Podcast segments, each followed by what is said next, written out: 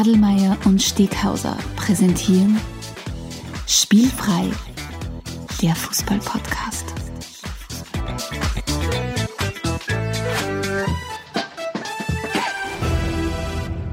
Herzlich willkommen zu einer neuen Folge von Spielfrei, dem Fußball-Podcast direkt aus Graz. Und neben mir mein Freund und Podcast-Weggefährte Stefan Adelmann. Hallo, hallo. Stefan. Hallo, schön dich zu sehen. Danke, ebenfalls. Wie geht's da, mein Freund? Gut, äh, die Temperaturen in Graz sind, wie wahrscheinlich in Rest Österreich oder wo auch immer ihr sonst uns zuhört, wahrscheinlich auch grenzwertig angenehm, sage ich jetzt einmal. Aber Meinst du, es könnte eine Spur wärmer sein, es oder? kann eine Spur wärmer sein. Na, aber, aber an alles bestens. Also Keine Sorge, keine Sorge. Ich habe ein kühlendes Getränk heute für die ich mich. fühle mich gut. Oh, ein kühlendes Getränk. So ist es, ja. Du wirst die Eiswürfel klimpern hören, Ich wenn hab- die Mikros aufnehmen. Irgendwas habe ich schon kurz gehört gehabt. Ja. Ich freue mich schon. Cool, wir haben es großartig versemmelt, indem wir gesagt haben, wir sind jetzt endlich zurück und dann haben wir wieder kurze Pause gemacht, aber, aber so ist es bei Spielfrei halt. Nichts ist fix, aber das zumindest. Ja. Du, hin und wieder ist es einfach so bei den guten Konzerten, dass man einfach länger klatschen muss und länger warten muss, bis nochmal auf die Bühne kommen. Ja, das stimmt wahrscheinlich. Ja. Und, Ich habe längst den Spruch gehört, ohne Proben ganz nach oben, da wäre es der Donnerstag gewesen.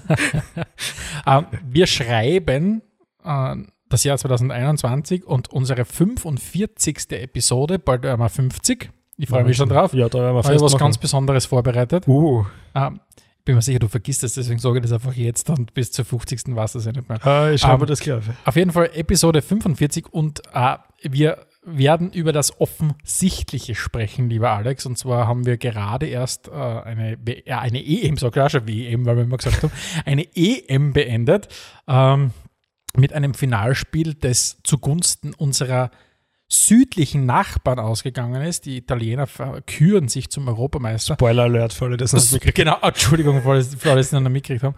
Und genau, Grund genug für uns, äh, ein bisschen auf dieses Turnier äh, zu blicken So und ist es. unseren Senf dazu zu geben. Genau, zuerst schauen wir noch mal kurz ein bisschen in die Fußballwelt hinaus. Eine bunte Welt. Eine absolut bunte Welt. Wir fangen an an einem fernen Kontinent.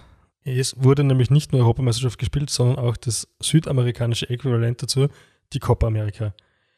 Was soll man sagen? Der Messi hat es gemacht. Ist er der God? Ist er der greatest of all time? F- na, War das jetzt nur das Züngeln an der Waage? Endlich einmal einen, einen Damit er- Titel mit damit er der damit er der Greatest of All Time ist, muss seine Art und Weise zu sterben noch dazu passen. Finde ich. Okay. Das ist jetzt vielleicht ein bisschen radikal. Ja, hätte ich schon gesagt. Na, ja. natürlich ist er, ist er, ist er, ist er wahrscheinlich der Beste, den das Sport, der Sport jemals gesehen hat. Aber wie gesagt, da sind wir mitten in dieser Diskussion drinnen. Mhm. Ist es der Cristiano, ist es der, der, der, der Messi, Oder der vielleicht doch der, der Niklas Bentner. oder der Niklas Bentner? Nein, ich weiß es nicht. Aber mir ist die Diskussion ansetzen müssen und mir geht einfach der Messi mittlerweile auf die Nerven. Ähm, diese ganze Vertrags, Entschuldigung, Vertragswichserei, die jetzt da gerade mit, mit Barcelona abläuft. ja, da gibt es wirklich keinen mehr, der das irgendwie na, mal und, positiv und, und findet. natürlich in, in seiner Story passt es natürlich richtig gut rein, dass er diesen Makel nicht mehr hat, dass man ihm an vorwerfen kann, hey, du hast mit Argentinien noch nie was gewonnen. Mhm. Er hat jetzt was gewonnen mit Argentinien und ich gratuliere im Namen unserer gesamten Redaktion. Aber ja, er hat die Copa America gewonnen.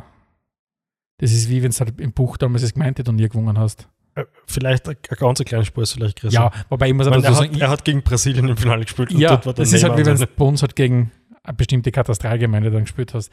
Na, das Problem ist einfach, ich sag's dir ganz ehrlich, da sind wir uns so schön unterschiedlich oft. Und ich weiß, wie sehr, man, beim Afrika äh, Cup hast du mich sehr, sehr motivieren können vor ein paar Jahren. Ja, Ähm, die, die, die, diese Begeisterung ist ein bisschen auf mich übergesprungen. Aber ich weiß, dass du so Dinge wie die Copa America verfolgst und das ist, was mich einfach überhaupt nicht interessiert. Natürlich kriege ich es mit, Ja.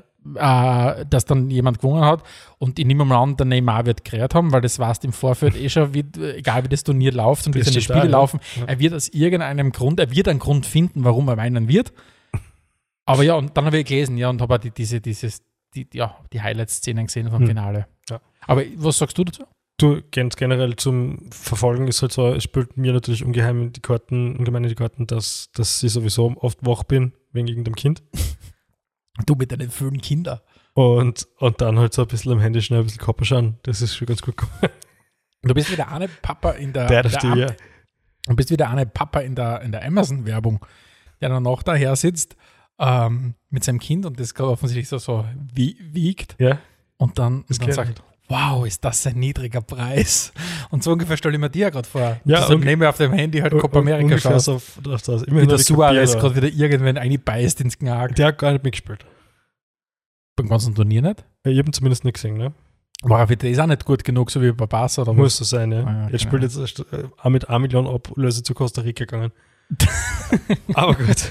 Na, aber, aber Argentinien hat, und das habe ich, das habe ich tatsächlich mitbekommen, die haben ewig lang nichts gewonnen gehabt. Ich meine, natürlich hat man aber gewusst, es muss so lang sein, wie der Messi schon gekickt, was sonst Nein, wäre die ganze viel Geschichte länger, ja. wirklich viel, viel länger. 60er Jahre oder so, ja. Ja, also Mhm. wirklich, das ist beeindruckend lang gewesen, ich mir das nicht gedacht. Zumal diese, gefühlt diese Copa America jedes Dreivierteljahr stattfindet. Ah, Aber, Trivia Fun Fact, im Finale der Copa America waren, waren Länder, die mehr WM-Titel gewonnen haben, als im Finale der Europameisterschaft. Aha, ja. Mhm. Ja, Da schaust du an. ja da schaust du da. Ja, ansonsten, wir schauen nach England. Wie so, wie so oft und wie so gern. Was sagst du zum neuen Spice Trainer? Äh, einer hat es werden müssen. Lange Zeit hat es so Drei ausgeschaut. haben ja ungefähr fixfertige Verträge in der Tasche gehabt. Drei haben fixfertige Verträge gehabt, neun waren quasi schon final in der Vermeldung quasi. Ähm, ich habe dann zwischendurch wirklich den Eindruck gehabt, es will keiner angehen. Ich habe dann wirklich schon mein, mein Handy auf, auf nicht lautlos geschalten, weil ich dachte, vielleicht es anrufen oder was auch immer. Ähm, aber es hat sich dann jemand gefunden mit Nuno Espirito Santo. Der Heilige Ah. Geist, ja. Ähm, zumindest gewinnt er bei mir immer jeden Preis für den besten Nachnamen. Mhm. Ähm, und ja, ich meine, hätte man, hätte, hätte man Nuno Espirito Santo vor einem Jahr verpflichtet, nach zwei großartigen Jahren bei Wolverhampton, hätte man wahrscheinlich gesagt, boah, cool, geile Mhm. Geschichte. Ähm, jetzt kommt er noch am unterdurchschnittlichen Jahr von, von Wolverhampton, ähm, was glaube ich 14. waren sind in der, in der, in der Abschlusstabelle der Premier League. Ähm, ich glaube, ich glaube, es könnte passen, aber mal schauen, wie der Kader nächstes Jahr ausschaut, Hm. ähm, was da noch geht grundsätzlich. Ähm, vielleicht gewisse Spieler könnte ich mir vorstellen, die, die, ähm, die er auch schon gekannt hat. Ähm, sie versuchen ja ein bisschen den Kader wieder auszudünnen und ein paar wieder wegzukriegen, dass da einfach ein paar so, jetzt nicht Kaderleichen, weil Kader Karteileichen das sind es nicht, aber einfach, die einfach nicht mehr den Esprit vermitteln für die Mannschaft. Aber bin, ich bin sehr, sehr gespannt. Was auf jeden Fall sein wird, es wird wahrscheinlich zukünftig äh, portugiesischer gesprochen werden in der ganzen Mannschaft. Weil Hm. man weiß, wo der Nuno Espirito Santo ist, ist oft einmal der Jorge, Mendes oder wie er heißt, nicht Mhm. weit. Äh, und bin gespannt, ob jetzt da zukünftig die größten portugiesischen Talente äh, an der White Hart Da werden wir sehen. Aber generell so werden. Poch auf Mourinho, auf Nuno Espirito Santos. Ja, du musst ja sagen, äh, der, der Espirito Santo ist ja ein bisschen jetzt, kein- ja, er ist ein bisschen ein Zögling von Mourinho. Er hat ja damals, ist ja unter 2004, wie- wie Porto, glaube ich, Champions League-Sieger geworden ist, war er ja unter Mourinho im, Mhm. Ka- im Kader. Das heißt, er, angeblich ist er schon ein bisschen äh, Mourinho, so blöder Ausdruck, Ausdruck, man sich anhört, aber ein bisschen ein Mourinho 2.0. Ähm, äh, ich bin gespannt. Ich bin Okay. gespannt. Also zumindest der Fußball, den er bei den Wolves gespielt hat, war äh, durchaus sehr anzuschauender. Vielleicht holt er den einen oder anderen ja an, an Adama Traoré, könnte ich mir schon vorstellen, Hm. Bei den Spurs. Ja, nicht so schlecht, ja. Ansonsten, wir schauen, wir schauen nach Frankreich. Es sind gerade alles ist möglich Wochen in Paris. Und sie haben jetzt Sergio Ramos unter anderem verpflichtet. Die ganze Listen sparen wir uns. Aber dass so eine Vereinslegende wie der Ramos dann nochmal so einen Wechsel angeht, zu einem doch mehr oder weniger direkten Konkurrenten, wenn man so will. Gut, nicht gut, wurscht. Du, ich- ich glaube, sie werden immer äh, ihre Gründe finden, um das zu rechtfertigen, diese Transfers. Ähm, natürlich muss ich sagen, PSG ist, ist ambitioniert, wenn es um Europa geht. Ähm, ob er jetzt noch unbedingt ein französischer Meister werden wollte, das glaube ich nicht. Ja, ich glaube einfach, sie werden auf die, äh, bis zum gewissen Grad auf die Forderungen von ihm nicht eingegangen sein. Hm. Glaube ich, bei, bei Real, er wollte, glaube ich, einen längeren Vertrag noch haben, hat er dann aber den nicht gekriegt. Ähm, und, und ja, und jetzt ist er bei PSG. Bei PSG, glaube ich, dürfte allgemein das Geld auch in dem Sommer wieder, zumindest gehaltstechnisch, abgeschafft worden sein. Ähm, wenn man halt sich so Spieler wie den Wijnaldum halt holt und indem man einfach kurzfristig nochmal das Doppelte bietet, was Barcelona geboten hat an Liverpool. Also ja. Da vielleicht, na, vielleicht ganz kurz noch, haben wir die, haben wir, haben wir die Zeit? Ich frage an die Regie. Gener generell, ich hätte eigentlich nur die Frage, die Frage gehabt, hast du sonst noch eine inter- interessante Transfergeschichte für mich? Zwei, genau, danke. bitte. Ah, das, das, das passt nämlich, das schließe ich an. Die erste Geschichte ist, weil wir gerade bei PSG sind, was, mir, was für mich sinnbildlich war und ich habe meinen, meinen Unmut ja dir auch schon kundgetan ist, da eine der großen Transfergeschichten heuer war ja schon Ashraf Hakimi, der von Inter jetzt zu PSG wechselt. Der beste Rechtsverteidiger, den ich jemals gesehen habe. er, wirklich, er, ist, ein guter Rechtsverteidiger. Na, Entschuldigung, der teuerste. Genau, ist ein guter. Und das Scheine war es jetzt große, große Freude nicht, der wechselt jetzt nach Paris und wie, wie super das Ganze in Paris ist. Und ich glaube, es war wenige Tage danach, hat schon die ersten Wortmeldungen auch von seinem Berater gegeben, wo er den Ashraf Hakimi wieder mit seinem Ex-Club mit Real äh, in Verbindung gebracht hat. Und ich mir gedacht, Alter, ihr seid grot gewechselt. Behaltet doch zumindest das, den, den, Funken von Restanstand und, und spült zumindest einmal ein Spiel, bevor es wieder darum geht, schon die, die, das Transferkarussell oder was auch immer wieder, die, die Transferspekulation anzuheizen. Mhm. Der Typ hat, der ist nicht einmal eine Einzug wahrscheinlich in Paris, geht es schon darum, wann wechselt er weiter? Das war ein bisschen so wie beim Holland, wie der nach Dortmund gewechselt ist und eigentlich nur die Frage ist, okay, wann geht es jetzt weiter? Ja. Und das ist so abstrus. Absolut. Aber vielleicht zu einer anderen ja. Geschichte, die weniger, ne, das ist auch abstrus, aber weniger geldverrückt. Ähm, und zwar möchte ich dir ganz kurz äh, erzählen von Lucas Piasson.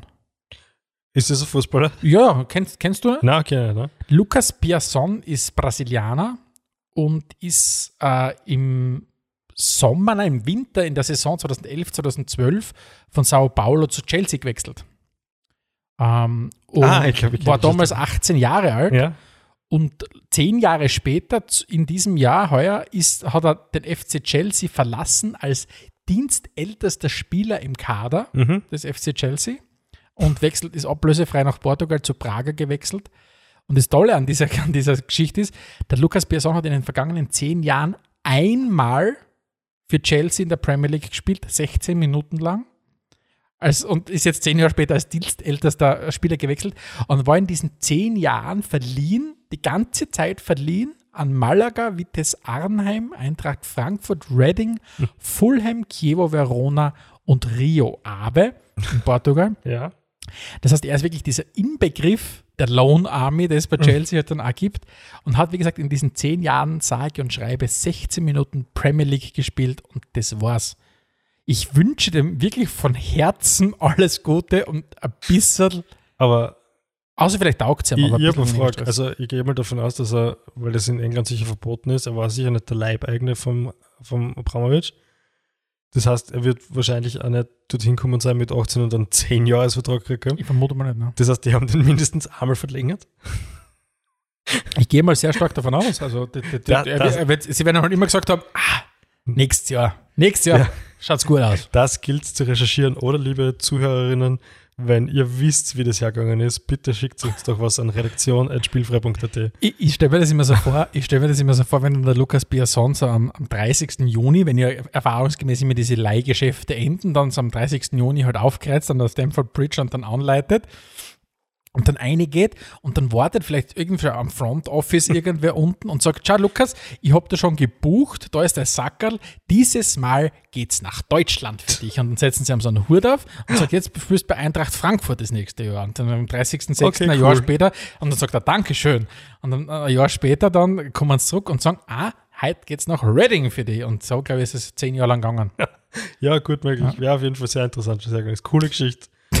äh, dann würde ich vorschlagen, bevor wir jetzt zu unserem Hauptthema, nämlich der Europameisterschaft 2021, na 2020, die 2021 stattgefunden hat. Ich da ein bisschen an. Das heißt, ich merke das in den letzten Tagen schon immer wieder, du kommst komplett durcheinander mit Ja, Wahnsinn. Hauptsache nächstes Jahr ist endlich wieder Fußball im Sommer.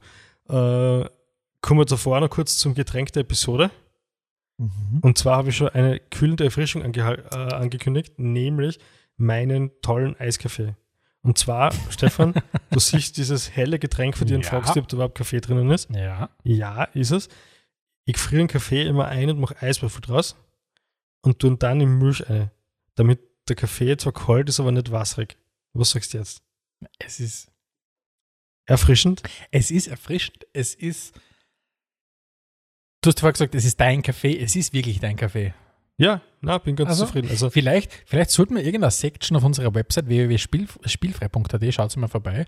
Uh, vielleicht sollten wir irgendeine uh, Rezepte-Section irgendwie ja, machen. Zumindest so eine getränkte Episode könnten ja. wir machen. Dann können ja. wir mal, vor allem auch für uns leicht, dann können wir nachschauen, ja. was wir schon gehabt haben. Ja. Ja, da vielleicht Na, finden wir irgendwann. Muss ich sagen, sehr gelungen. Wenn jemand, wenn jemand eine spielfreie Praktika im Sommer machen möchte, auch da bitte redaktion at spielfrei.at, Stichwort Praktika. Aber gut, dass du sagst, unsere zwölf Varialpraktika sind noch, sind noch offen. Also wenn jemand das machen will bei uns. Ja, bei Social Media Praktika haben wir, haben wir auch zu vergeben. Ja. Gut, äh, das war das Getränk der Episode und wie alle wissen, kommt danach natürlich schon die nächste Rubrik, nämlich die großen Zehn.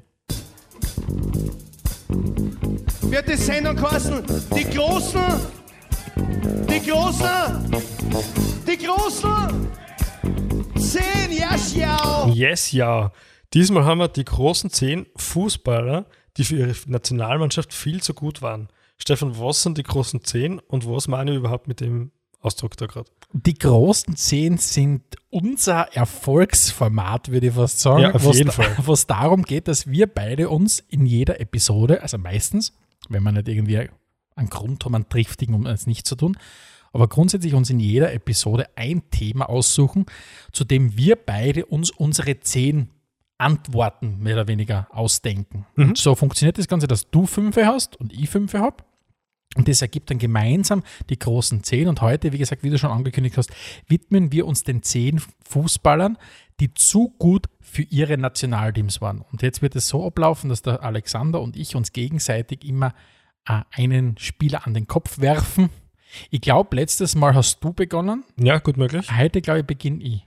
Sehr gern. Bitte. Ich würde das gerne mal im, Nachhinein aufzeichnen, ob man damit einigermaßen das richtig nachvollziehen Ich So wie uns kennt, bestimmt nicht, Ja, aber, aber ist egal. Aber ich beginne mit meinem Platz Sehr 5 gern. der großen 10 Spieler, die zu gut sind für ihre Nationalteams.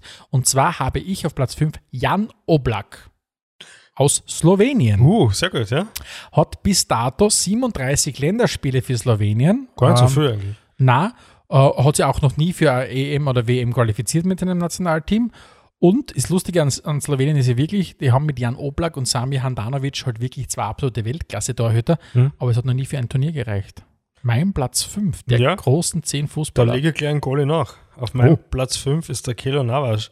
oh, Der ja. spielt nämlich für Costa Rica und hat es zum Beispiel nicht geschafft, sie für die Copa zu qualifizieren. Das heißt, auch der muss oft und viel zuschauen und ist eigentlich wirklich ist ein sensationell guter Goal. Ja. Bei Real ist mir das gar nicht so aufgefallen, aber jetzt bei PSG.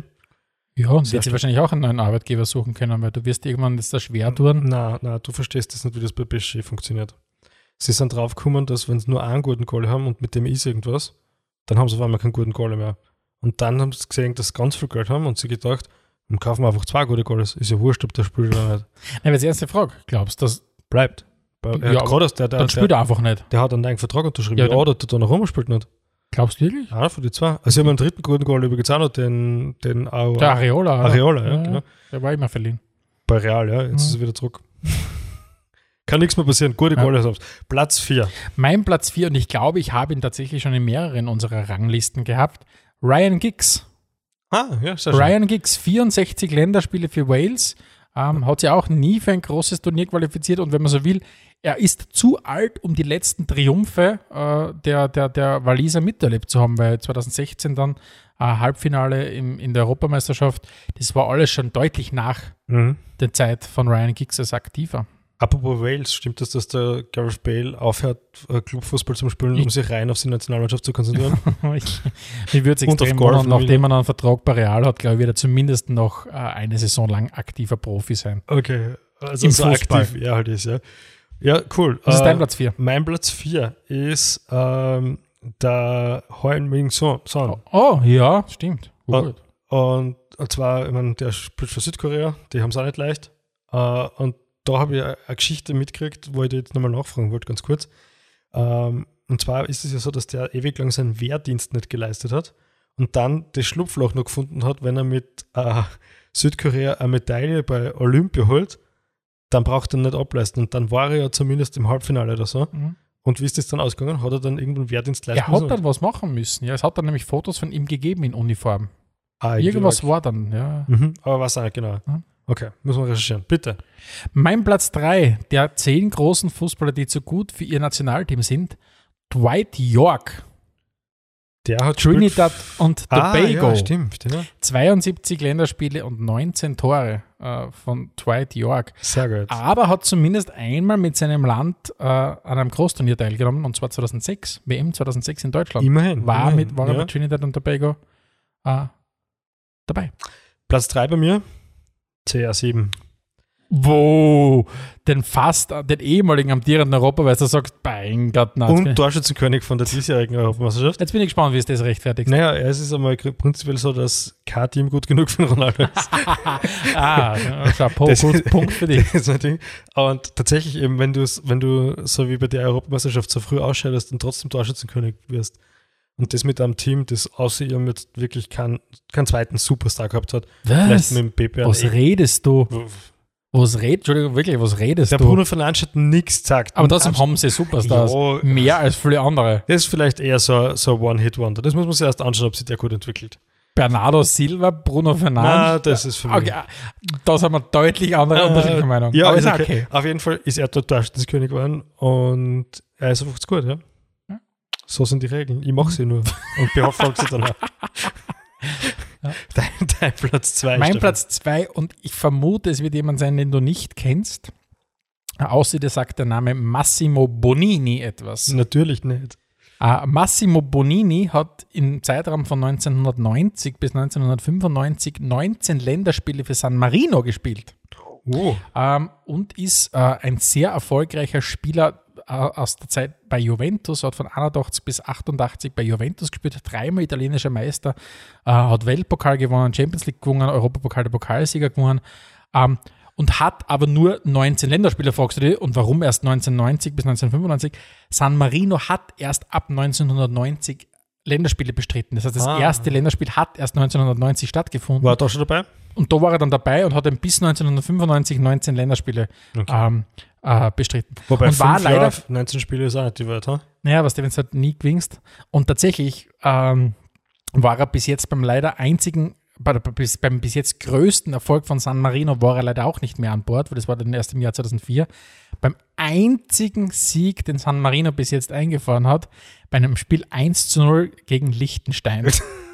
Das heißt, die haben noch kein Pflichtspiel gewonnen, San Marino, und haben bis jetzt einmal ein Spiel gewonnen seit 1990 und zwar ein Boah, Freundschaftsspiel also wenn 1 das der zu 0 Platz gegen 2 ist, da Liechtenstein. bin ich schon sehr gespannt auf deinen Platz 1.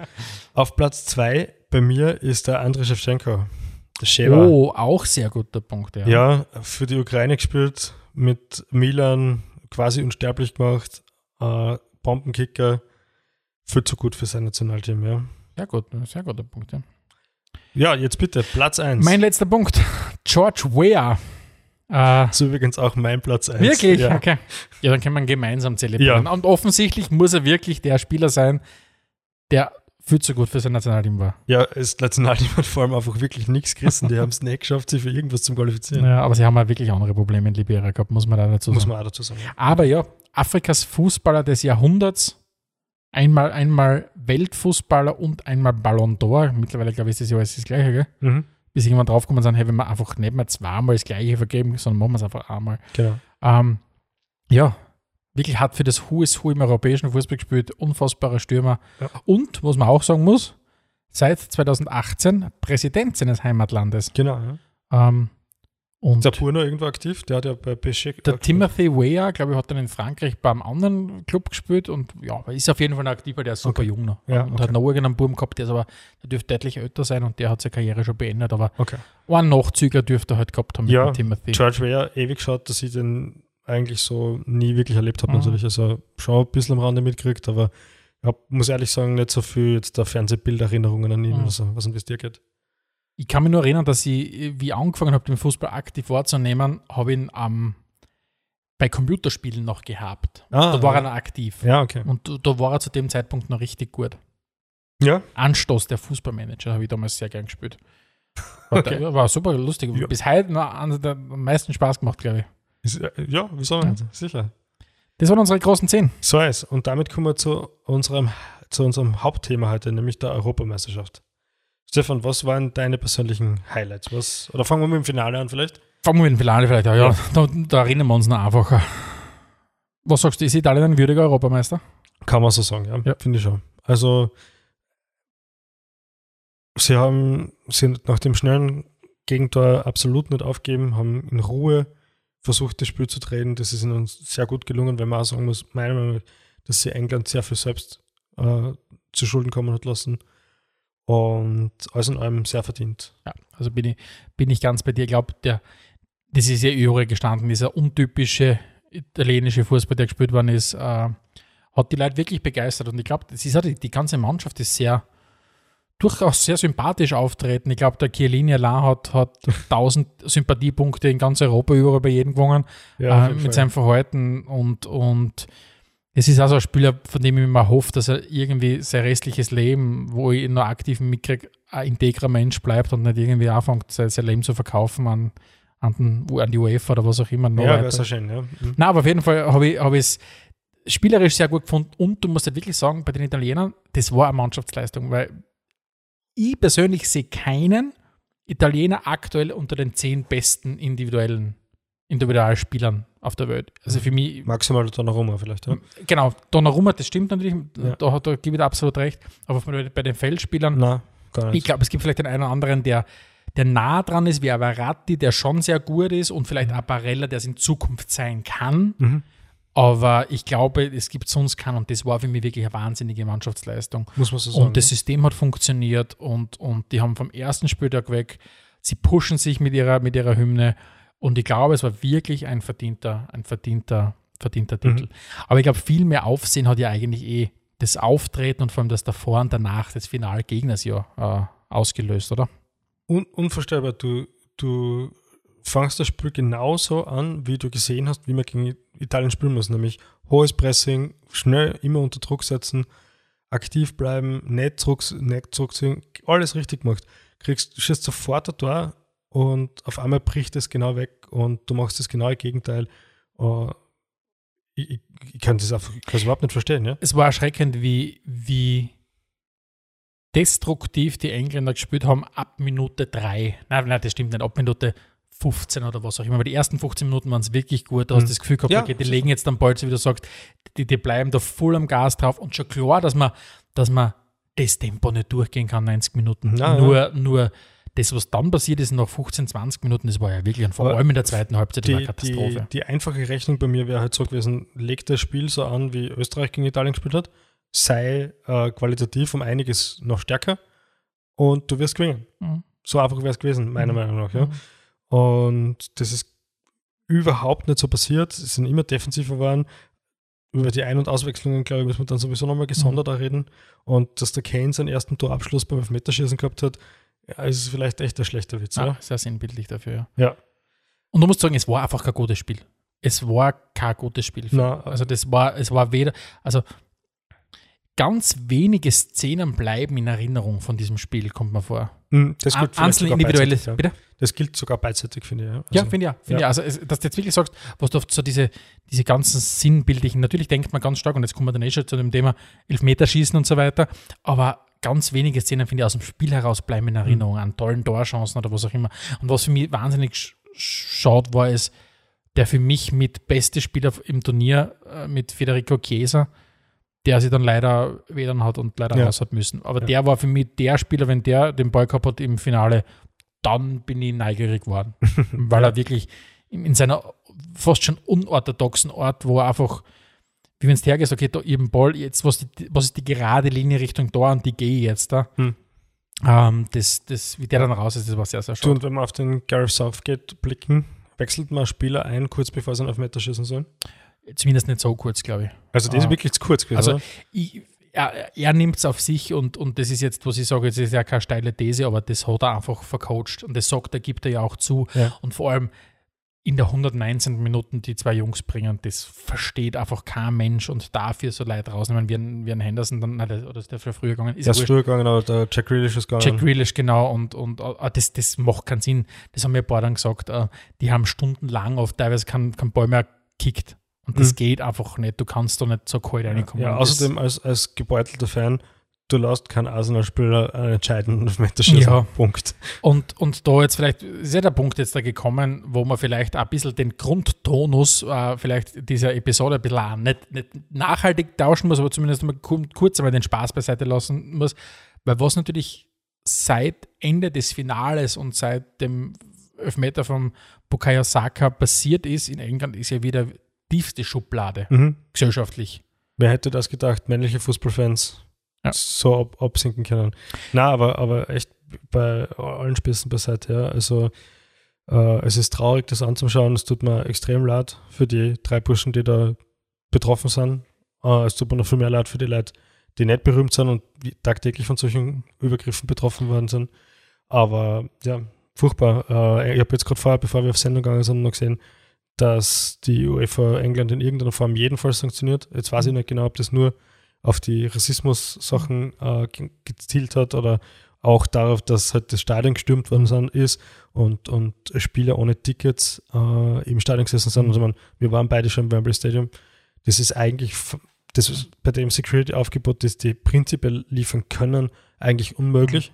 Also keine Ahnung, was da alles daneben gegangen ist. Nein, es ist, du hast jetzt ein paar Sachen angesprochen. Vielleicht, ich meine, es, aus dem, was du heraus, was du jetzt gesagt hast, haben es die Leute wahrscheinlich eh verstanden, aber soll es halt irgendwer von uns, einen Podcast-Zuhörerinnen oder Zuhörern nicht mitgekriegt haben, es ist halt ein riesengroßer rassistischer Rant dann halt wieder losgetreten. Ja. Also Rant ist gar kein Ausdruck, es ist einfach eine Hasswelle dann wieder losgetreten worden, die halt ganz gezielt auf die drei äh, äh, Spieler äh, im Sterling, Saka, Rashford, na, ist wurscht, Rashford, äh, Sancho und, und Saka, die halt alle drei den Elfmeter verschossen haben und alle drei halt schwarz sind. Und das war Grund genug für die Idioten, dass sie halt sagen, okay, jetzt, jetzt bricht wieder diese Rassismuswelle los. Also es war wirklich, es war ein, ekelhafter, ein ekelhaftes Nachspiel zu diesem Spiel, mhm. genauso wie es ein ekelhaftes Vorspiel gegeben hat. Also man muss wirklich sagen, ich habe mir so gedacht, an diesem Finaltag, Italien gegen England in Wembley, es geht kaum größer im Fußball. Es Zumindest kaum traditioneller, ja. Es geht kaum größer, es geht kaum traditioneller und ich habe gesagt, wow, einfach wow. Hm. Hat man vom Spiel für erwartet. Gut, das Spiel war dann wenig berauschend, aber das kann man akzeptieren. Aber was es halt einfach nicht zu akzeptieren geht. Und bei Gott wird es was an Leuten, die auch schon in einem Stadion waren und, und, und, und getrunken haben und davor getrunken haben vor dem Stadion und so weiter hm. und unseren Spaß haben. Aber was da an, an, an Videos in den sozialen Netzwerken herumgeschwirrt ge, ge, ge, sind von brutalsten Ausschreitungen in den, in den Stadionkatakomben, wo Leute niedertreten werden. Also der englische Fußball und die englischen Fans, also nicht der englische Fußball, die englischen Fans haben sich von ihrer absolut mhm. ekelhaftesten Seiten wieder mal gezeigt. Ja. Und das dass, dass sie eine ganze Stadt zumüllen, ja, das ist ein anderes Problem.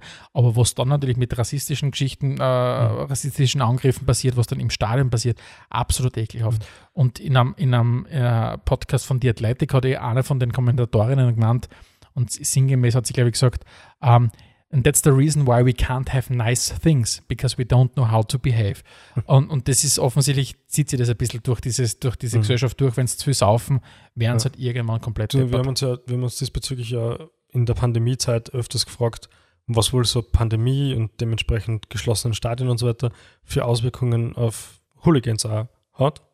Ist das die Antwort? Ich weiß es nicht, ob sie so viel aufgeschaut hat oder was auch immer. Ich weiß es nicht, was, was dann los war, aber es war das hat gebrodelt und das war ganz schlimm anzuschauen, mhm. weil das ist, du hast einfach gemerkt, da ist viel zu viel Energie in dem Ganzen gewesen. In dem ganzen Turnier war viel zu viel Energie. Also es war für mich auch, vielleicht eh schon, nicht, dass man jetzt schon als Resümee ziehen vom Turnier, aber es war insgesamt für mich ein wahnsinnig politisches Turnier. Ja, schon, ja nicht nur gesellschaftspolitisch, sondern auch, also viel Gesellschaftspolitik, wo es halt eben genau um solche Sachen, Rassismusthemen gibt, wo es um, um, um, um homophobe Geschichten geht mit, mit, mit den Ungarn, die, die dann homophobe Äußerungen haben, wo dann diese ganze Debatte rund um das Hüllen des, des Münchner Stadions in die Pride-Form äh, oder keine Ahnung, äh, die, die, die ganzen äh, Rassismus-Themen rund um Black Lives Matter, wo dann Länder das ablehnen, sind sie, sie niederzuknien und solche Sachen. Also für mich ein wahnsinnig politisches Turnier. Hm.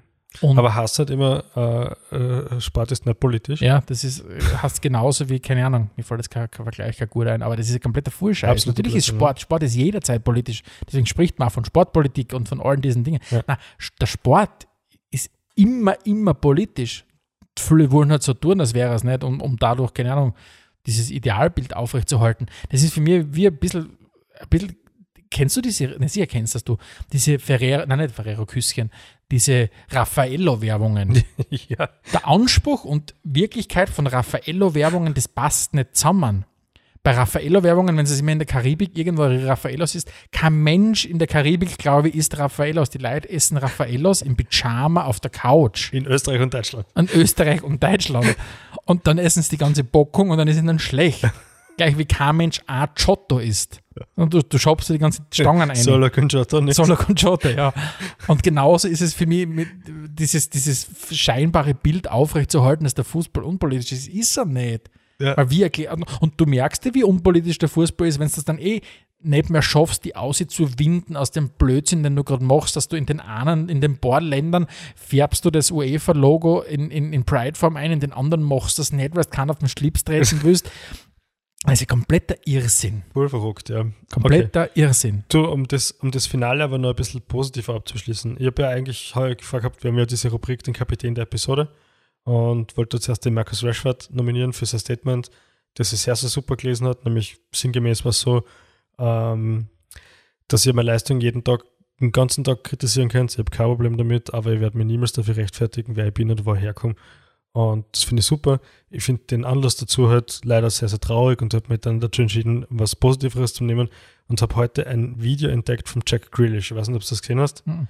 Ähm, der ist nämlich nach äh, dem ver verlorenen Elfmeterschießen irgendwann auf die Tribüne aufgegangen und trifft dort einen kleinen Burm im England-Shirt, der ihn halt anfleht und so quasi Foto und so weiter, schenkt ihm seine Schuhe, stellt sie neben hin, macht Fotos und der Vater, der das alles filmt, sagt dann, äh, That's a special man, thanks, Jack. Mhm. Und ich habe mir da erstmals bei dem Turnier gedacht, das ist das, wie, was meine kindheitliche Erinnerungen an Fußballprofis waren, nämlich diesen Heldencharakter, dass man auch in so einer Situation positiv Mhm. vorbildlich Mhm. gegenüber jungen Leuten ist und einfach was macht, was zumindest für diesen einen Menschen was sehr, sehr Besonderes war. Mhm. Habe ich extrem cool gefunden. Super, super gutes Beispiel und die finde ich wirklich äh, absolut gut und schön, wie du das, wie du das erzählt hast. Und ich glaube, dass die, die, die Mannschaft insgesamt einfach als die, das englische Nationalteam hat sich wahnsinnig entwickelt. Ja, sie haben das Turnier nicht Mhm. gewonnen, aber sie haben sich wahnsinnig entwickelt. Sie haben ein bisschen, das hat ein bisschen dazu geführt, dass sie einerseits ein paar mehr Hater jetzt im Land haben, aber ganz viele, die wirklich verliebt sind in ihr Nationalteam, Mhm. also einfach sagen, hey, ihr seid wirklich richtig gute Jungs. Genau, und das braucht man keiner mehr kommen mit anderen Nationalteams, sind nur zusammengewürfelte Mannschaften, weil sowohl das italienische als auch das englische Team haben absolut bewiesen, dass sie Einheiten sind, die füreinander da sind, die, die man in Italien war wurscht, wer Mittelfeld gespielt haben, die haben alle genau gewusst, was sie zum tun gehabt haben, die haben alle gleich gespielt. Was Egal. vielleicht genau die Antithese war zu vielleicht einer der größten Enttäuschungen beim Turnier Frankreich. Ja, genau. Wo du wirklich sagst, okay, die Dinge, die sie gemacht haben, haben sie gemacht, weil die einzelnen, der, einzelne Spieler was Irres gemacht hat, sei es ein Paul Pogba, wo ich mich wie jedes Mal frage, ob das der gleiche ist, der im Verein spielt. Weil wenn der Typ jedes Mal so spielen will wie bei, bei, bei internationalen Endrundenturnieren, dann, würde dann wäre der schon sechsmal Weltfußballer. Ja, Weil das ist irre, was der Typ macht. Aber ja, aber vielleicht auf die Enttäuschungen kommen wir noch an Ende zu ja sprechen. Fall. Wohin führt der Weg der Engländer? Deiner Meinung nach? Naja, also leichter wird es nicht mehr. Jetzt haben sie eigentlich einen sehr guten Kader gehabt, waren in sehr vielen Positionen doppelt und dreifach besetzt. Für in, in zwei, also nächstes Jahr wird der Großteil des Stammes sicher noch, noch zu- zusammenbleiben. Das sehe ich so quasi als die letzte Chance eigentlich dieser Wirklich? Generation fast, ja. Obwohl sie so jung sind. Naja, ich weiß nicht, bin mir, ich bin mir einfach nicht sicher, ob, ob, ob da nicht ein paar vielleicht noch wegbrechen. Wir haben jetzt, wir haben jetzt einige junge Spieler gehabt, die, die die erste wirklich gute Saison oder die zweite wirklich gute Saison gehabt haben. Ja? Und das ist ja nicht immer so klar, dass Leute, die, die eine gute Saison haben, das dann auch halten können. Und ich, ich erkenne da noch keinen Stamm. Ich kann nicht sagen, diese sieben Leute sind gesetzt. Mhm. Also ich, Das stimmt sicher. und, und in vier Jahren oder drei Jahren glaube ich, dass dann vom Al- altersbedingt fahren wieder ein paar wegbrechen werden. Das heißt, nächstes Jahr, nächstes Jahr geht es um was und der Weltmeisterschaft ist tendenziell natürlich schwieriger als ich Europameisterschaft bin, Gewinnen. bin sehr gespannt. Ich glaube tatsächlich, dass das eine sehr, sehr gute Zeit für, den englischen, für das englische Nationalteam jetzt bevorsteht Okay. in den nächsten sieben, acht, zehn Jahren, glaube ich. Aber ich bin gespannt, was, Ja, was es, es kommt Man muss definitiv- an, was passiert mit dem jungen Bukayo Saka. Wird der weiterhin so spielen, Ja. dann wird er eh Weltfußballer oder Mhm. ein, ein Weltklasse-Fußballer Mhm. oder bricht er dann doch Mhm. irgendwann weg. Ne? Und da gibt es halt bei den Engländern nicht ein, zwei solche, sondern sieben, acht solche. Ne? Ganz klar, ja. Was definitiv nicht für die Engländer spricht, ist, dass wahrscheinlich nächstes Jahr Katar äh, es ist untypisches englisches Wetter, sage ich mal so. Also wenn du, keine Ahnung, irgendwo in, in, in der Nähe von Birmingham aufgewachsen bist, wirst du wahrscheinlich rein klimatisch da schwer tun. Wenn du dann Katar. mitten im Dezember in Katar bist mit 30 plus Grad und zu irgendeiner, Tag, äh, zu irgendeiner Zeit in irgendeinem Stadion Ja. ah, wir müssen uns echt noch überlegen, wie wir mit der WM nächste Saison gehen. Hinfliegen tun wir nicht, so steht fest. Na, ich finde eher, dass sie die WM fragen, so wie es mit uns umgehen soll. Ich finde generell die Welt sollte sich das fragen. Ähm, vielleicht ein Punkt, den man auch, wenn man natürlich auf eine EM 2020 zurückblickt, äh, ansprechen muss, möchte, soll, ist natürlich auch ein Moment, der, glaube ich, zu einem kollektiven Entsetzen geführt hat, ganz am früh im Turnier, wie Christian Eriksen äh, ohne Fremdeinwirkung zusammengebrochen ist und, und, und am Spielfeld wiederbelebt werden hat müssen, dann auch tatsächlich wiederbelebt worden ist. Mhm. Ähm, und Bilder, die um die Welt gegangen sind, die herzzerreißend waren, zum Glück mit einem Happy End, aber ich glaube, das war auch, auch das bleibt, wird so, wird ewig in Erinnerung bleiben, was da passiert ist. Mhm. Wir haben es in der letzten Folge schon kurz besprochen. Ähm, sehr tragische Geschichte, wünscht man niemanden. Äh, wahnsinnig sensationell, wie das dänische Team, allen voran eben deren Kapitän, der Kier, äh, reagiert haben. Mm, Ich glaube, man muss wirklich sagen, man hat dem schnellen Handeln seiner Mitspieler hat er zu verdanken, dass er noch lebt. Äh, bitter auch, dass er zu 99,9% nie wieder Profifußball spielen wird. Äh, man bleibt ihm eigentlich nur zu wünschen, dass er, wie hast du vorher im Vorfeld so schon gesagt, dass er sich ein gutes Leben macht. Ja. Mhm. Ja, ja, so dass ich mache. Ähm, irgendwie war das, ist die, der ganze Inzident rund um Christian Eriksen, dieses, dieses wirklich dieses menschliche und gesundheitliche Drama, ähm, für mich auch noch so ein Ausdruck, die, die ganze EM war für mich so wahnsinnig emotional. Und vielleicht war es einfach, ist das auch vielleicht so ein Überbleibsel von mir, zumindest von, von, von Corona, von, von 15 Monaten, keine Fans in, im Stadion, allgemein wenig Sozialkontakte oder sehr eingeschränkte Sozialkontakte. Aber mir ist dieses, mir bleibt so viel Emotionalität in Erinnerung. Mhm. Das hat angefangen und normalerweise hasse ich, und wirklich, ich verwende das Wort nicht so oft, wahrscheinlich verwende ich das voll oft, aber ich hasse normalerweise Eröffnungsfeiern bei solchen Turnieren, weil die einfach komplett unnütz sind. Mhm. Aber ich habe diese Eröffnungsfeier, bis auf das verrückte VW-Auto, das die ganze Zeit durch die Gegend gefahren ist, das müssen wir uns in einer eigenen Episode unterhalten. Aber ich habe diese, diese Interpretation von, von äh, wie heißt der, der, der, der, der, der Opernsänger, der das der zu Beginn, zu Beginn gesungen hat, der, Ich hab's nicht gesehen. Ah. Andrea, Andrea Bocelli. Bocelli, ja. Andrea Bocelli. Andrea Bocelli hat, glaube ich, Nessun Dorma gesungen in Rom im Stadio Olimpico.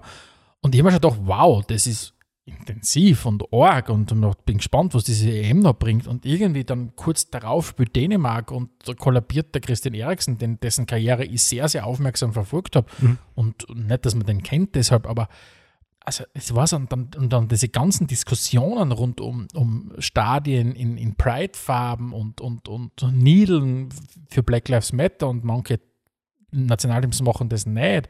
Und dann ein Leon Goretzka, der vor der ungarischen Fankurven steht und, und denen einfach mal sagt, was er von ihnen haltet und, und dann rauf bis hin zu einem Finale, wo zuerst riesen Ausschreitungen sind, Rassismus, Skandal, na, Skandal ist es ein Skandal, Skandal wird für mich bedeuten, dass sind überrascht, leider Gottes ist es dieser geschissene Rassismus-Alltag, der in, in Mhm. vielen Bereichen schon herrscht.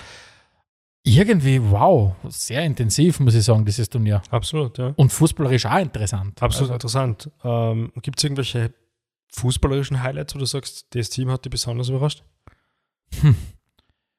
ich, man hätte es denken können, dass die Italiener gut sind, dass sie so, so auftreten. Hey, habe ich mir nicht gedacht. Natürlich hat die, hat die Statistik für sie gesprochen. Hm. Ähm, fußballerisch überrascht hat mich, haben mich die Dänen bis zu einem gewissen Grad, die dann, äh, das muss für einen Psychologen oder für eine Psychologin ganz interessant wahrscheinlich sein, für diesen Turnierverlauf sich anzuschauen. Hm. Fußballerisch überrascht hat mich das österreichische Nationalteam im, im, im, im Spiel gegen Italien, davor nicht, aber im Spiel gegen Italien. Ja. Ähm, ansonsten Überraschungen. Überrascht hat mich irgendwie nichts so groß. Hat die was groß überrascht? Negativ überrascht haben mir ein paar Sachen, aber nicht positiv überrascht. Positiv überrascht hat mir ehrlich gesagt gar nicht so viel. Bei, bei Dänemark wäre es natürlich spannend, wie, wie wäre ohne den ganzen dramatischen Vorfall das Turnier verlaufen. Mhm. Hat das jetzt extra gepusht oder kann man ja irgendwie vielleicht sagen, die haben eigentlich einen ihrer besten Spieler verloren, Mhm. wären es vielleicht noch besser gewesen, wenn der gespielt hat. Das ist total komplexes Themenfeld, finde ich. Also, Nicht, dass, nicht, dass das, was ich jetzt sage, ein großes Gewicht hat, aber, aber ich glaube, dass die denen sowieso gut gewesen wären. Mhm. Wie, wie ich in diesen Tippspielen das den Weg einmal durchsimuliert habe und das, das eben, die haben nicht einen leichten, aber sie haben einen okayen Weg gehabt Mhm. bis dorthin. Deswegen waren es für mich auch fürs Halbfinale äh, ein Land, das in Frage gekommen ist. Aber ich bin ganz bei dir, das, das muss was Args machen mit dir und, und, und natürlich, dass das dann positiv ausgegangen ist und dass der Christian Eriksen dann Botschaften gestellt hat, das muss natürlich in dir auch was, das Mhm. muss dieser zusammenhauen, solche, solche Sachen. Hast du irgendwelche positiven Überraschungen? nein, muss ehrlich sagen, Oder hast du positiv überrascht während der EM? auch nicht wirklich. Äh, eben war genauso, wie ich es mir vorgestellt habe. Ich habe ungefähr die Hälfte aller Spiele gesehen, würde ich sagen. Also eh nicht so schlecht, nicht so wenig. Ähm, ansonsten äh, war eigentlich nichts, was jetzt so ungewöhnlich war. Vielleicht eh nur am ersten die Leistung der Italiener, damit Mhm. habe ich einfach nicht gerechnet. Für das waren, waren mir das am Papier alles zu durchschnittliche Einzelspieler zumindest, ja. Und ich meine, dass du mit, so- ich weiß nicht, ich kann mich auch nicht erinnern, dass eine Mannschaft jemals so gut wird, die so einen schlechten Anzustürmer gehabt hat wie in Immobile. Weil die paar Tore, die er geschossen hat, hat er geschossen in Spiele, wo es ihm eigentlich nichts mehr gegangen ist. Mhm. Und ansonsten hat er schon gearbeitet, aber ja, Mhm. er hat nichts Positives gesagt, großartig finde ich. Also Überraschung, das war überraschend. Negative Überraschungen vielleicht? Hast du auch was gehabt? Ja, für mich war unbeschreiblich, oder nicht unbeschreiblich, aber schon überraschend, wie kacke die, Tür die Türkei gespielt hat. Die waren so unfit, Der, boah, also Die haben nicht unfit, gut oder? planlos und boah, also wirklich Mhm. nicht gut. Also das war, hätte man nicht gedacht, dass das so schlecht ist. Mhm. Äh, Frankreich habe ich schon kurz angesprochen vorhin. Ähm, mannschaftlich ganz schlimme Leistung, wirklich ganz schlimme Leistung. Mhm. Ähm, die haben halt rein nur sie verlassen auf die, auf die Genialität ihrer Einzelspieler. Aber ja, also Ja. Und, und, und Deutschland war jetzt da nicht, ein Riesenausreißer nach unten, aber schon einfach kein gute EM gespielt. Keine gute Idee gespielt. Für mich gehört auch Österreich dazu. Ja. Als negative Überraschung. Wirklich? Ja. Tatsächlich? Oh, Ich finde die Qualität. Nestbeschmutzer, sage ich da nur. Ich finde die Qualität des österreichischen Kaders sehr, sehr gut für einen österreichischen Kader, nämlich in der Breite sehr, sehr gut. Und jetzt als, als Sturm Graz-Fan und lang Leidtragender unter Franco Foda weiß ich halt, dass der aus dem Kader meiner Meinung nach nicht das Optimum auserhält, ja. Mhm. Defensiv vielleicht, aber auch da haben Österreich nicht grenzt. Und ähm, wenn du die Gruppen vielleicht gewinnst, und das wäre drinnen gewesen, weil die Holländer haben alles andere als souverän gespielt, zumindest was das Turnier betrifft, äh, dann geht das ganze Turnier vielleicht ganz anders aus. Ja. Mhm. Na, aber es war, also die, die, die Spiele in der Gruppenphase habe ich sehr, sehr ernüchternd gefunden, genauso wie das, die Spiele davor schon in der Vorbereitung Ja, und so weiter. Das Spiel gegen Italien war stark, das war richtig geil zum Anschauen. Ähm, ist für mich auch in mein, zu meinen Lebzeiten das größte Spiel einer österreichischen Nationalmannschaft. Nicht Ja, das, das Beste, aber das größte Ja, das Spiel, das, man, das ich jemals miterlebt habe, was wirklich cool war, was sie sich verdient hätten, vielleicht sogar die, den, den Goliath zu fällen, was, was ein super Spiel war, aber, aber sonst, ich bin gespannt, ich, ich kann, tue mir ganz schwer, mir vorzustellen, dass das äh, ein nachhaltiger Schub nach vorn war. Ich weiß es nicht, weil irgendwann kommst du dann im Alltag wieder an, was darum geht, ein Spiel gegen schwache Länder zu dominieren und das hat gar nicht gut funktioniert, Mhm. äh, das Spiel aufzuziehen. Und ich habe dann schon ein bisschen, also das ist dann schon immer wieder spannend, wenn du dann so ausländische Medien ein bisschen mitkriegst, wie sehr die dann Franco Foda ja auch als Taktikgenie dargestellt haben dann zwischendurch. Und da habe ich Aha. gedacht, wow, ja, die, die Italiener dann zum Beispiel, noch die Ja. italienische, die oft immer sehr, sehr gut sind natürlich, nicht? Der Foda hat mir mal wieder Lügen gestraft, weil ich habe ja vor der EM groß geschaut, wie ich bin, gesagt, ich sehe kein Szenario, wo der Foda nach der EM Mhm. noch Trainer ist, weil selbst wenn das gewinnt, dann wird er halt weggekauft. Mhm. Aber natürlich gegen den dann folgenden Europameister auszuscheiden, hast du eigentlich auch Mhm. irgendwie alles richtig gemacht. Gell? Absolut. Schwierig, schwierig, wird uns noch länger begleiten. Ähm, Gibt es irgendeinen Spieler des Turniers, ist der Donnarumma waren? Mhm. Was ist dein Spieler des Turniers? Mein Spieler des Turniers ist, ich muss jetzt mal kurz durchgehen, bei den Engländern war es für mich keiner aus sportlicher Sicht. Ähm, bei den Italienern, ja, Donnarumma ist ein obvious choice. Ich habe, wie gesagt, Chiesa ganz, ganz großartig gefunden. Der Spinazzola hat auch super angefangen, leider schwer verletzt. Ja, also er hat für mich wirklich ein Wahnsinnsturnier gespielt. Das war für mich so ein bisschen mein, mein, mein Spieler des Turniers, muss ich ganz ehrlich sagen. Mhm. Und Viele haben auch Jorginho bei den Italienern ganz vorn gehabt, war auch bärenstark in dem Turnier. Ja, Da schlecht, das. Mittelfeld wahnsinnig gut sortiert. Aber ja, für mich ist es Käse bei dir. Okay, ja, ich habe Sterling sehr gut gefunden. Ja, war gut. Ähm, ja. Das ist sensationell, wie viel Triplings das der pro Spiel angebracht hat. Das waren teilweise Werte, was du sagst, das, macht, das machen wirklich nur mehr Leute, die quasi Messi sind oder Leute, die das Selbstvertrauen vom, vom äh, Niklas Bentner haben, aber, aber nicht die Qualität dazu. Aber er hat ja sehr viel erfolgreiche auch gehabt. Und ja, das war eigentlich so sensationell, weil der war ja am Absteigenden aus bei City. Da war eigentlich klar, dass es einen neuen Verein suchen muss, der ist mit Arsenal in Verbindung gebracht worden. So gut kann es nicht sein, wenn es Mhm. mit Arsenal in Verbindung gebracht ist. Jetzt, glaube ich, stehen ihm wieder neue Türen offen. Ja. Hm. Und Donnarumma-Spieler des Turniers ist für mich okay. Ja. Also, Vor allem, ich find, von der Finalperformance angefangen, auch den Punkt, und das war ja auch, da habe ich wieder mal bewiesen, was ich für ein absoluter Unwissender bin im Fußball. Im Spiel gegen Österreich ist dann der Louis Schaub eingewechselt worden. Und, und ich habe kann mich erinnern, bei dem Spiel, glaube ich, wie ich gesehen habe, dass der Louis Schaub aufwärmt und, und dann bald eingewechselt wird, habe ich, glaube ich, einen fünfminütigen Rant loslassen, dass ich einfach finde, dass Louis Schaub kein guter Fußballer ist und so weiter. Und mitten in meinem Sudan eine ist er hergegangen, hat den Ball angenommen und hat einen unfassbaren Abschluss geliefert, wo der Donnarumma Weltklasse pariert hat. Ja. Und Schaub hat auch danach noch großartig gespielt und ich wieder mal so gedacht, Alter, ich habe echt so keine Ahnung. aber für mich ist das übrigens Fußball. die Parade des Turniers gewesen. Wirklich, das war unfassbar. Keine, keine Ahnung, wie du den, Goal, den Schuss zahlen können, Ja. der genau passt. Und Ja. wenn du wenn ein drei. Zentimeter kleiner bist, dass du dann rum hast, den nicht. Ja. Ja. Also das war, das war, das war wirklich unfassbar für mich. Hm. Ähm, jetzt ist das Ganze vorbei und es war ja ein, ein, ein Experiment mit einem Jahr Verspätung, weil man hat gesagt, anlässlich von 60 Jahre äh, erstem Spiel der EM machen wir eine paneuropäische EM. Ja. Ein Erfolgsmodell für dich? Na, sang- und klanglos gescheitert. Wirklich? Kommt, Ja, ich bin mir auch ganz sicher, dass das nie wieder vorkommen wird in der Form. Hoffe ganz stark, dass es nie wieder vorkommt. Man hat gesehen, was für ein, was für ein Unterschied der Heimvorteil ausmacht. Mhm. Alle vier Halbfinalmannschaften haben die ersten Spiele daheim gespielt. Äh, es- Das geht nicht. Du kannst nicht eine Mannschaft dann von Frankreich nach Aserbaidschan äh, oder wo auch immer hinschicken. Das ist irre, das ist verrückt, das, das macht überhaupt keinen Sinn. Mhm. Also ich hoffe, das kommt nie wieder vor. Äh, es hat, das ist auch für mich die absolute Pannen-Europameisterschaft. Es ist Was? die Oh, Pannen-Europameisterschaft. stark. Vielleicht, uh, das wird der Titel, glaube ich, der Episode werden. Äh, ja, okay, ja, vielleicht, nein, warum nicht? Äh, es ist echt viel daneben gegangen, allen voran, alles, was rund um die Stadien passiert ist.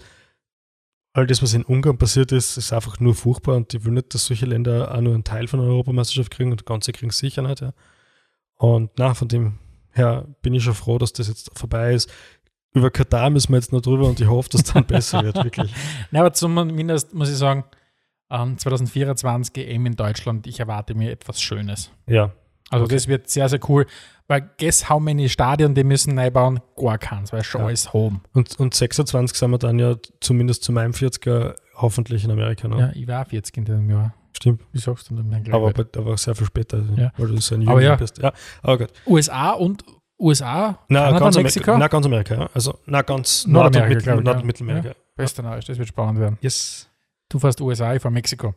Ähm, bleibt uns noch was in Erinnerung von der EM 2020, die im Jahr Also, 2021 jetzt hat mich schon noch deine Meinung kurz interessiert zu Ach so. diesem pan-europäischen Experiment. es war äh, ein, also ganz viele pan-europäische, pan-arabische Ideen sind ja gescheitert, wie uns die Geschichte gelehrt hat. Nicht? Ja. Braucht man nur in Ägypten nachfragen und so weiter, wie das funktioniert mit dem Pan-Arabismus. Und es ist eine sehr hehre Idee, äh, zu sagen, wir haben ein Turnier, das, das ganze, den ganzen Kontinent verbindet.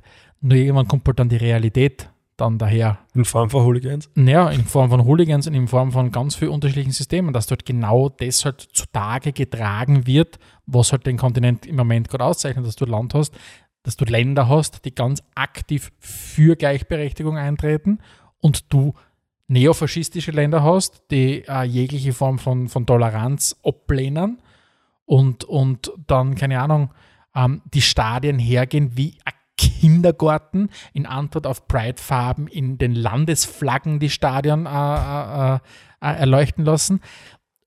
Das hat halt einfach zutage geführt und in der Theorie gut und vom ähm, klimapolitischen brauchst du überhaupt nicht reden, wobei da musst du da dazu sagen, ist, kann irgendein Turnier, wo du neue Stadien bauen musst, äh, einigermaßen okay sein? Nein, auch nicht. Aber ja, vielleicht läuft es einfach Wenn darauf es nur hinaus. viele klasse Länder gäbe mit passender Fußballinfrastruktur, der regelmäßig verwendet werden Genau, würde. und vielleicht läuft es einfach darauf hinaus. Hallo nach Klagenfurt. Ja. Na, vielleicht läuft es einfach darauf hinaus, dass zumindest Europameisterschaften einfach nix in der Zukunft einfach immer an, äh, an Länder vergeben werden müssten, die einfach die Infrastruktur schon haben. Und von mir aus kannst du ein Stadion neu bauen, aber nicht hergehen. Genau. Und äh, so wie in Katar auf, glaube ich, gefühlt 110 Kilometern 15 neue Stadien bauen. Ja, Das ist dann abtragst. Ähm, aber ja, wie gesagt, wenn du das Stadion aufbaust und das Stadion abbaust, hast du zwei Möglichkeiten, um schwarz Mhm. zu verdienen und, und, und, und, und, und jemanden zu schmieren. Also insofern ist es natürlich geil, nicht? So ist. Und wenn was wichtig ist im Fußball, dann, dass viel Geld fließt. Das Aber so können wir nicht aufhören. Nein, Wir- aufhören so können wir wir nicht aufhören. Was bleibt positiv im, was bleibt Positives nach der Europameisterschaft übrig? Fans im Stadion. Oh, und finde ich, die Tage, in denen Fußball im Fernsehen sind, sind die besseren Tage. Kann man das so sagen? Das kann man so sagen. Sie reichern den Tag unglaublich nochmal Ja, an. weil wenn man halt keine Zeit hat, schaut man nicht, aber wenn man immer schauen kann, Ja. es ist schon sehr, sehr, sehr, sehr gute Welt. Und es wird nicht schlecht werden. Fußball. Der, der, Fußball, der Fußball, den man sieht, den man aktuell sieht im Fernsehen, kann schon schlecht sein, aber der Fußball an und für sich wird nicht schlecht werden. Es Genau. wird immer klasse Fußballspiele geben. So ist es in diesem Sinne, Detektive, bleibt auf der Spur. Ah, äh, danke mal wieder fürs Zuhören ähm, und schaltet das nächste Mal wieder ein, wenn es heißt Spielfrei, der Fußballpodcast direkt aus Graz. Adelmeier und Steghauser präsentierten Spielfrei, der Fußballpodcast. Der Fußball